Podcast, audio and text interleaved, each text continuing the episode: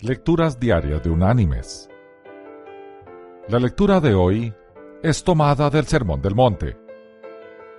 Allí en el Evangelio de Mateo vamos a leer del capítulo 5 los versículos del 40 al 42, donde el Señor nos dice,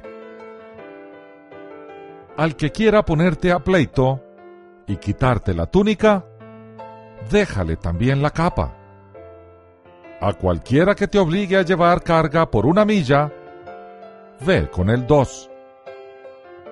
Al que te pida, dale. Al que quiera tomar de ti prestado, no se lo niegues.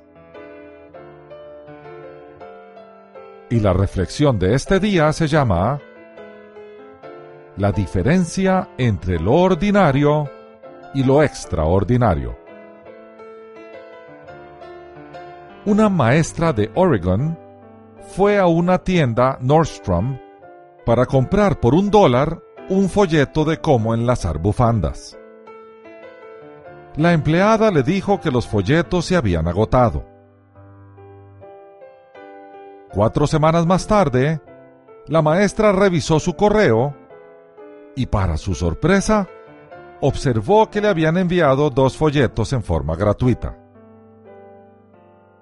Este gesto la convirtió en una cliente fiel de Nordstrom, aunque el negocio no tenía lo que ella quería la primera vez que fue.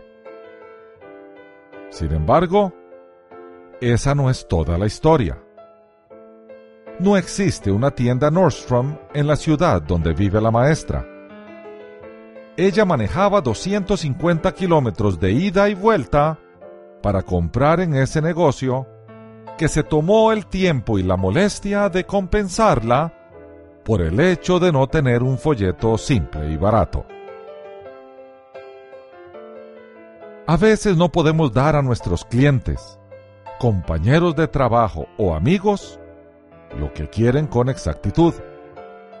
Pero la forma de actuar para arreglar un error o una omisión puede crear tal sentido de lealtad y satisfacción que la persona sentirá como si hubiesen cumplido con su pedido. ¿Qué recuerdan las personas de usted del momento en que no pudo cumplir un pedido? ¿Solo que no pudo proveerles lo que querían? ¿O quizá la forma creativa y servicial en que cambió la situación en positiva? La diferencia entre lo ordinario y lo extraordinario es ese pequeño gesto extra. Mis queridos hermanos y amigos, Jesús fue el primero en esbozar el concepto de la milla extra.